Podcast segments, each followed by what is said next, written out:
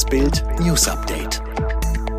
Es ist Montag, der 26. April und das sind die Bild Topmeldungen. Kinderärzte warnen, Corona-Verbote machen unsere Kinder kaputt. Streit um Hashtag alles dicht machen wird immer heftiger.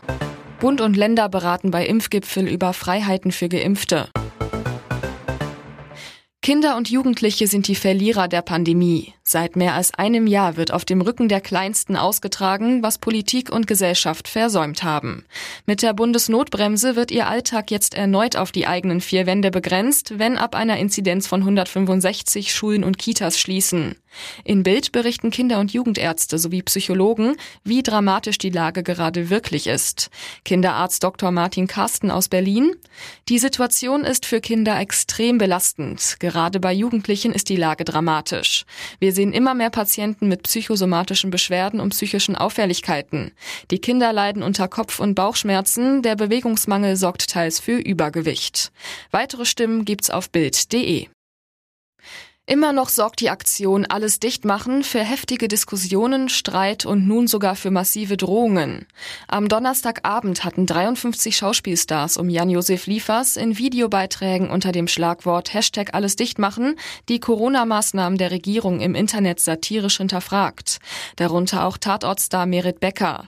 In ihrem Clip thematisierte sie die Überwachungsmentalität in der Corona-Zeit und löschte ihr Video nach wenigen Stunden. Hass erfährt sie trotzdem. Merits Bruder Ben Becker am Freitag zu Bild. Sie hat Morddrohungen bekommen, ist am Boden zerstört und sitzt weinend zu Hause. Ben Becker dreht gerade einen Spielfilm in Baden-Württemberg und erlebt ebenfalls heftige Reaktionen. Er, ich bin hier am Set in meinem Wohnwagen, draußen stehen Leute und rufen, wo der Bäcker ist. Das macht Angst. Was ist nur aus unserem Land geworden, dass man nicht mehr kritisch hinterfragen darf? Bund und Länder kommen heute zu einem Impfgipfel zusammen. Dabei geht es neben der Priorisierung auch um mehr Freiheiten für Geimpfte.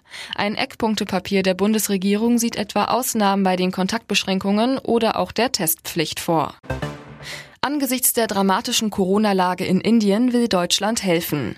Nach Angaben der Bundesregierung soll eine Unterstützungsmission vorbereitet werden.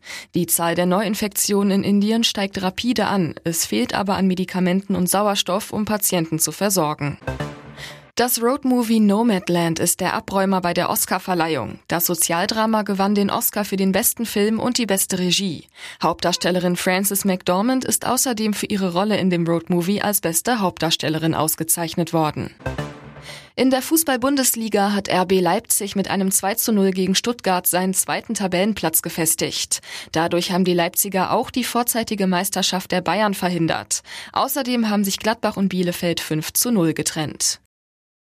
Alle weiteren News und die neuesten Entwicklungen zu den Top-Themen gibt's jetzt und rund um die Uhr online auf Bild.de.